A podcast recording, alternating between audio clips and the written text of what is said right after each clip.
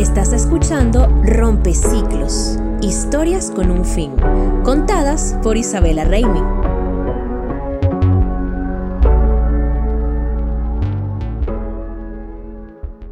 Diez minutos antes de la hora de nuestra cita, coincidimos en el ascensor.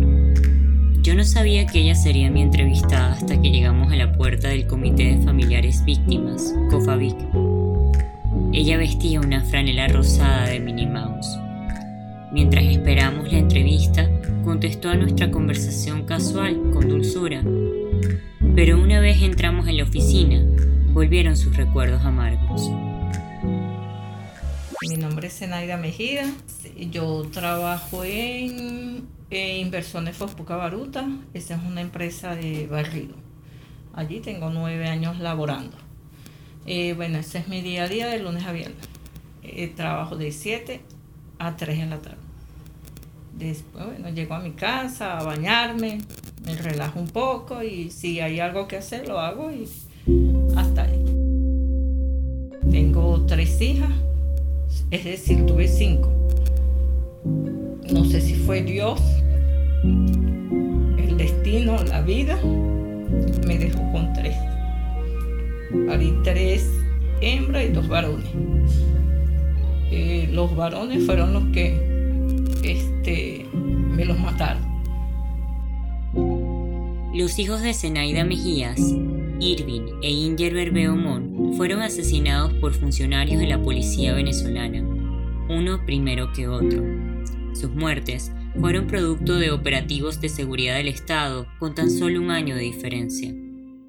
Después de llegar de mi trabajo, me quito mi uniforme, mi ropa de trabajar, me echo un baño, me pongo a hacer la comida porque actualmente vivo con mi hermano mayor, mi mamá falleció.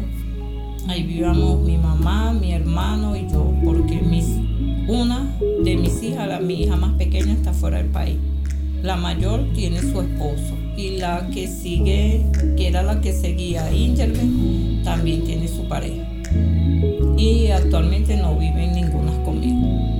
Normalmente paso el día solo, porque mi hermano trabaja y llega de noche.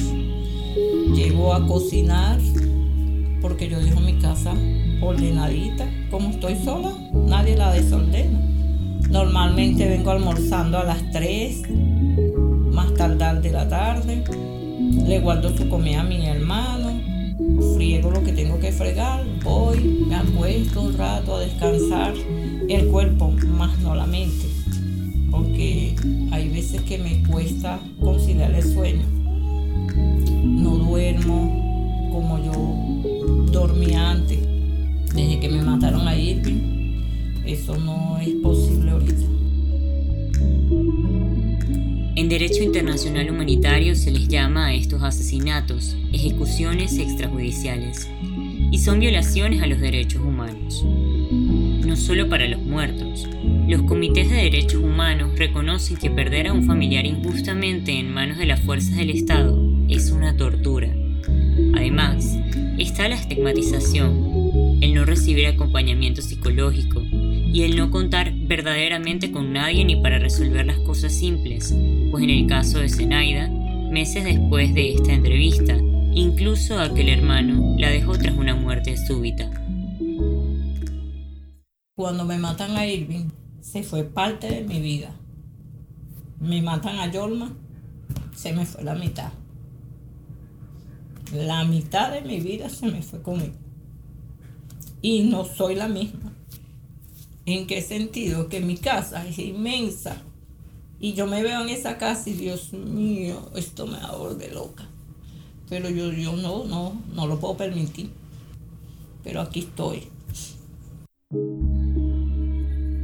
Desde hace 20 años en Venezuela ha habido más de 20.000 asesinatos extralegales en manos del Estado, aunque no se sabe precisamente cuántas más vidas se perdieron, cuántos más proyectos familiares.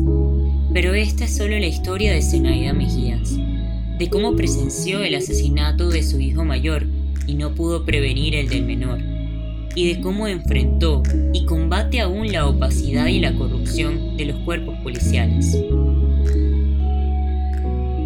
Este podcast es el resultado del diplomado Nuevas Narrativas Multimedia de Historias que y se hizo en alianza con El Pitazo. La historia de Zenaida tiene dos entregas más. Escucha la siguiente. Irving murió con una arepa en el estómago. Mi nombre es Isabela Reim. Soy la creadora detrás de este podcast.